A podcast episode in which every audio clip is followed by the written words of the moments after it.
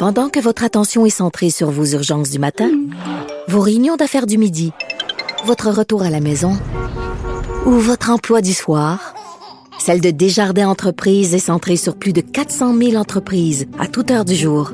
Grâce à notre connaissance des secteurs d'activité et à notre accompagnement spécialisé, nous aidons les entrepreneurs à relever chaque défi pour qu'ils puissent rester centrés sur ce qui compte, le développement de leur entreprise.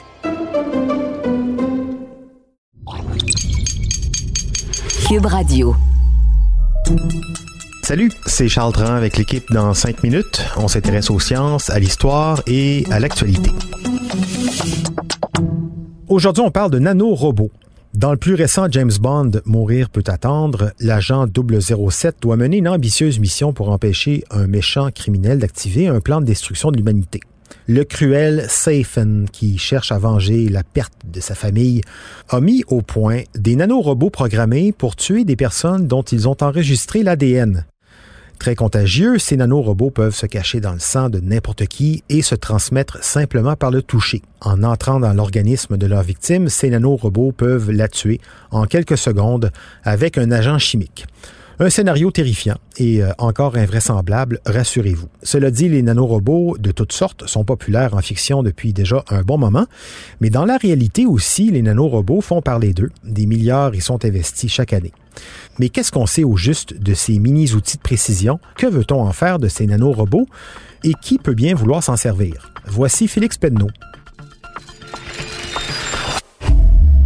L'histoire n'est pas très indulgente avec les hommes qui se prennent pour Dieu. Des robots qui circulent dans notre sang. C'est pas impossible en fait. Il y a plusieurs futurologues, des spécialistes des innovations du futur qui prédisent même qu'on devrait avoir des nanorobots qui circulent dans notre corps d'ici 2030. En fait, de la façon dont on imagine les nanobots ces jours-ci, ils devraient pas être très différents de quelques genres de micro-organismes qui existent déjà dans notre corps. Les cellules de notre corps, au fond, c'est déjà des sortes de petites machines qui doivent, par exemple, assembler et désassembler des nutriments, des agents chimiques pour faire survivre l'ensemble de notre corps. Ben, l'idée derrière les nanorobots, c'est de reproduire le concept des cellules, mais avec de la nanorobotique. Le but, c'est donc de créer des petites cellules artificielles qu'on peut injecter dans l'organisme de quelqu'un pour accomplir une tâche précise. C'est pas fou d'imaginer donc que d'ici 10 ans, on va se retrouver avec des nanorobots anti-cancer, par exemple, dans notre corps.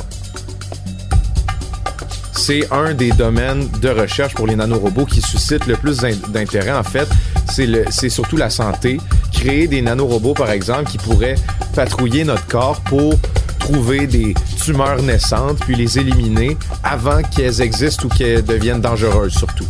Bref, les utilités des nanorobots vont principalement être situées dans le domaine de la santé dans l'avenir. Pas pour faire des extinctions de masse, par exemple, comme le voudrait le méchant de James Bond. On appelle ça des nanorobots, mais les nanorobots, c'est pas des petits hommes de métal qu'on va envoyer se promener dans votre corps.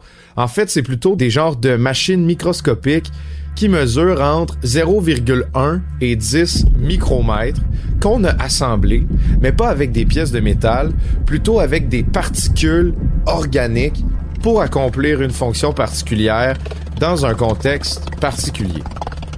Je m'explique.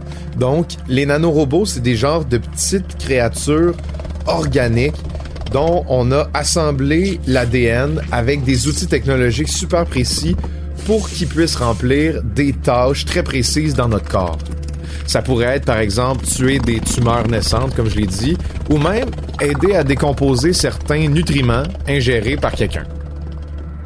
Je vais vous parler d'une avancée qui a eu lieu récemment parce que la recherche va bon train en ce moment.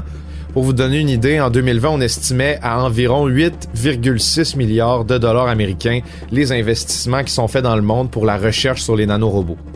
L'évolution la plus récente dont je veux vous parler, c'est celle des xénobots, qui sont des genres de robots microscopiques assemblés à partir des fibres de l'ADN d'une sorte de grenouille tropicale.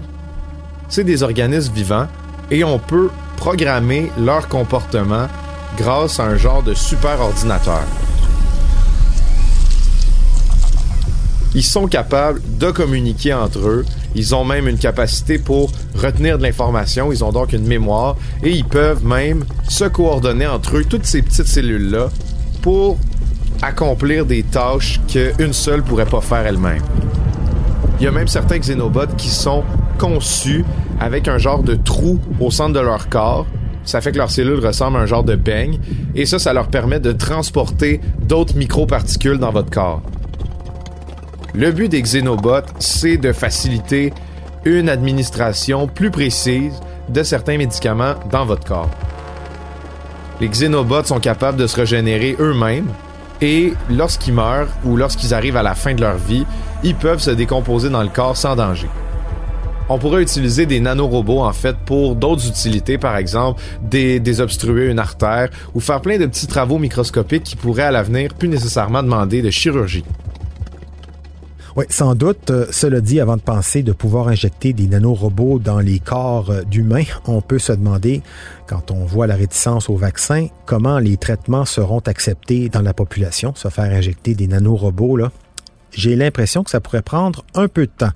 Déjà, en changeant de nom, nanorobot, xénorobot, c'est, c'est pas super rassurant, là, même pour les plus convaincus. Merci, Félix Pedneau. C'était en cinq minutes.